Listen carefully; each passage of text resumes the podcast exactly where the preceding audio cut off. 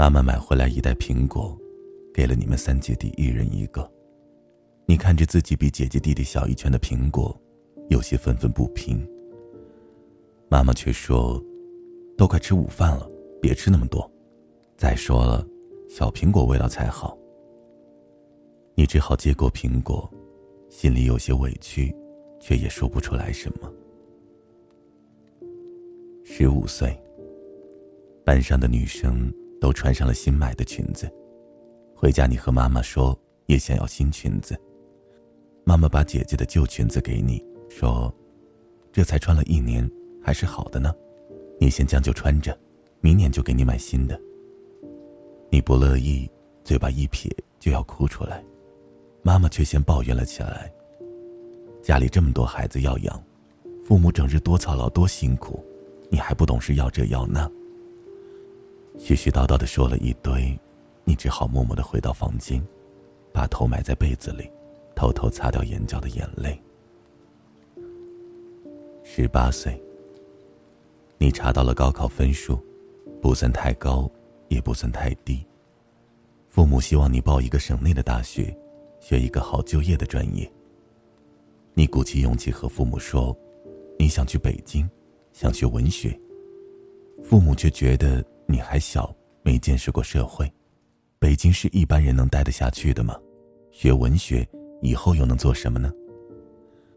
你被父母问得哑口无言，最后在父母的建议下报了省内的师范学院。语文老师不也是整天读读写写的吗？一样的，而且当老师离家近又轻松，多好。望着父母欣慰的笑容，你只能点了点头。二十四岁，你已经工作了两年。父母也已经帮你张罗了十几次相亲，相亲能得到爱情吗？你心怀疑惑，但是抵不过父母的唠叨，你还是去了。两年来，从抗拒到麻木，你发现男人好像都差不多，再没有遇到大学时那样让你心动的人。每次父母问你怎么样，你只能说，一般吧，没什么感觉。过年时，亲戚们都劝你，别再挑了，再过两年就是老姑娘了，将就下就行了，哪有完美的婚姻呢？人都是要磨合的。你听着觉得也有道理，想想身边的亲戚同事，谁的婚姻还没点糟心事呢？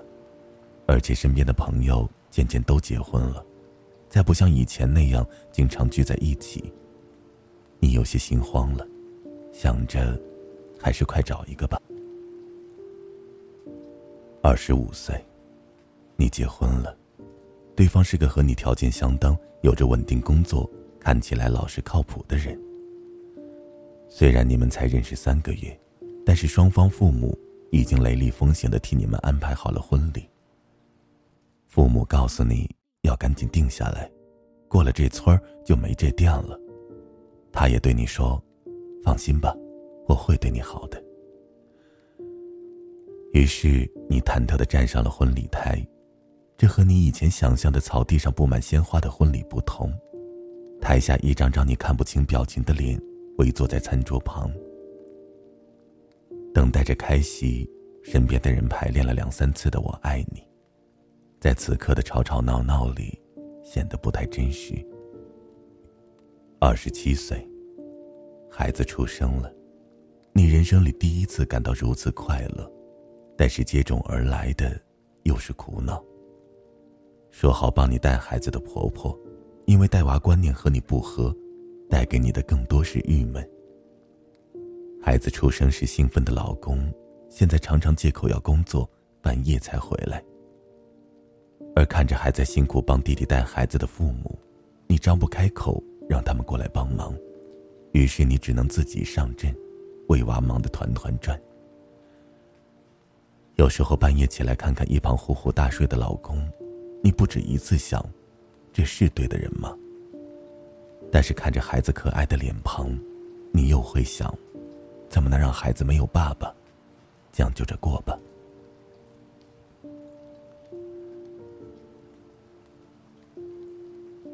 三十岁，这是你人生最不愿重复的日子。平均睡眠三小时，孩子每隔几个小时就要喂奶一次，无论眼睛多么不愿意张开。夜里他一闹腾，你就得放下困倦起来去照顾。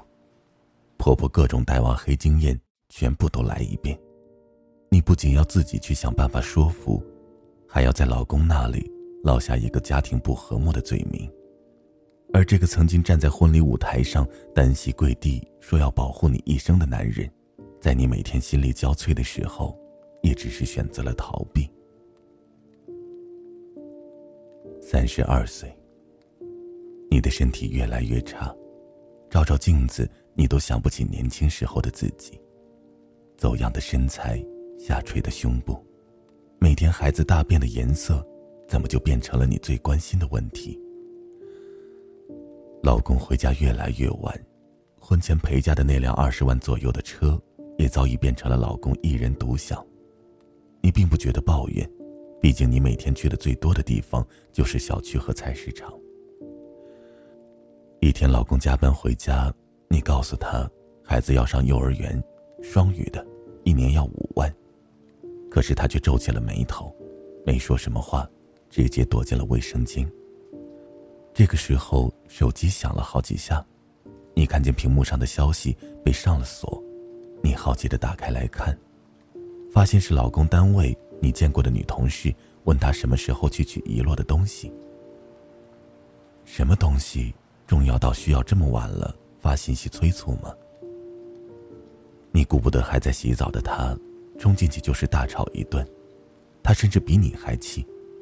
你们开始互相数落，指责对方这几年的不是。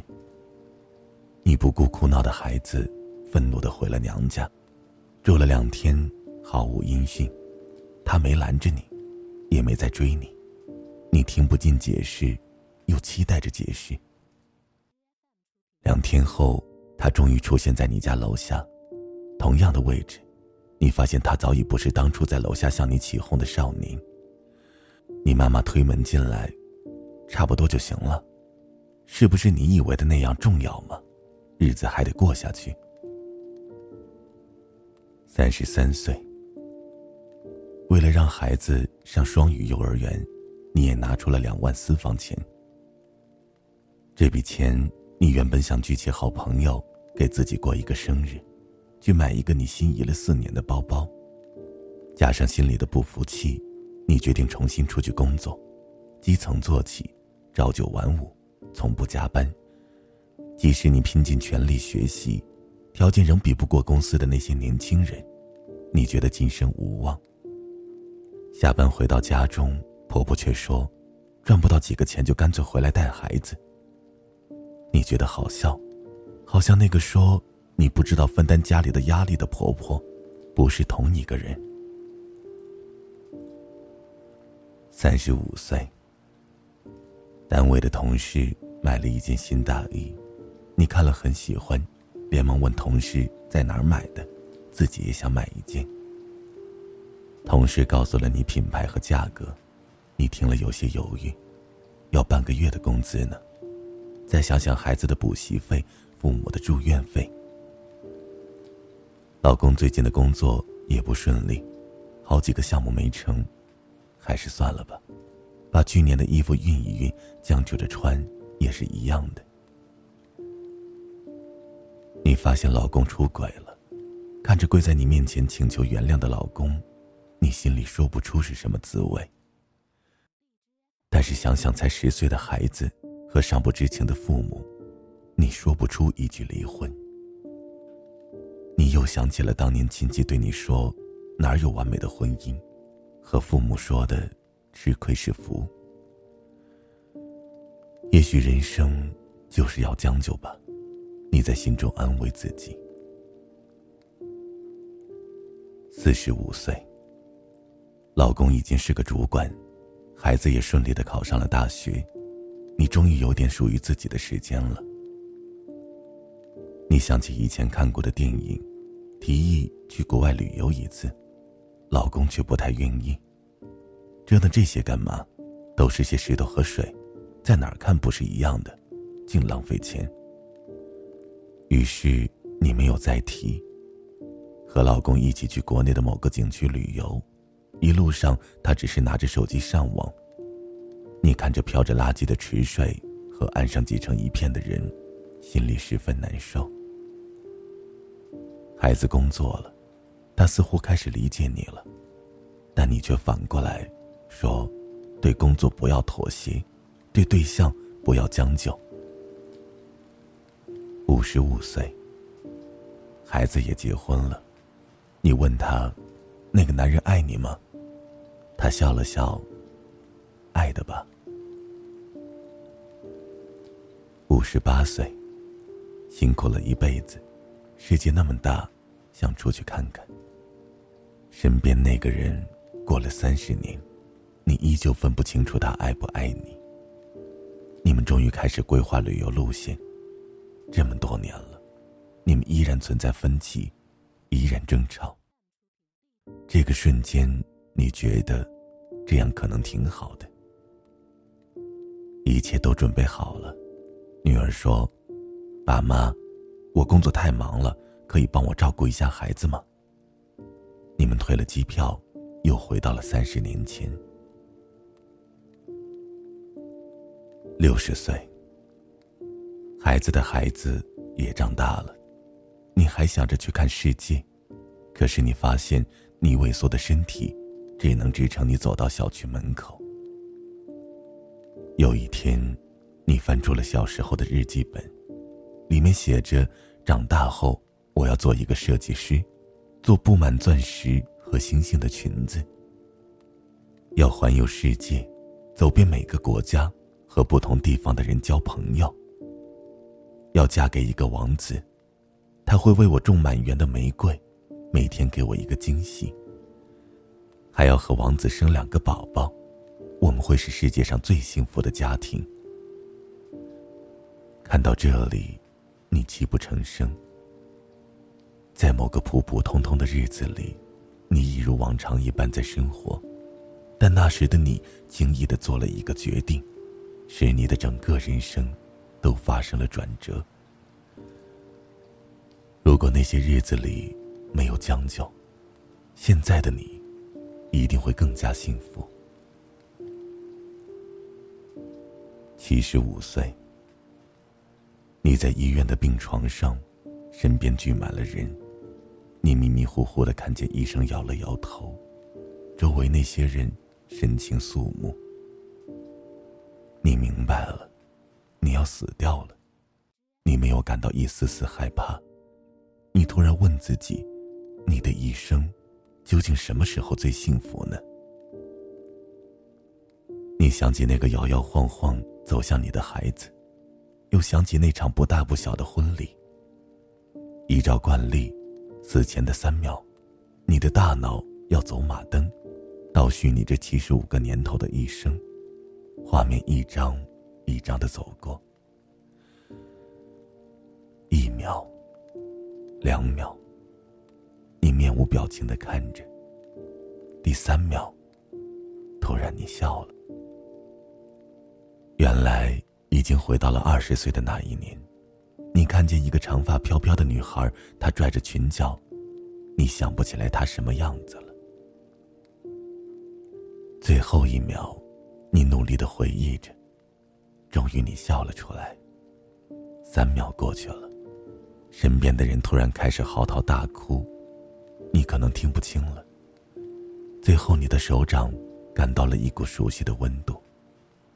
你听到了一群二十岁的大少年，起哄着说：“答应他，答应他，答应他。”他捧着那束你最喜欢的花儿。余生，请一定好好努力，让自己的命运。能掌握在自己手中。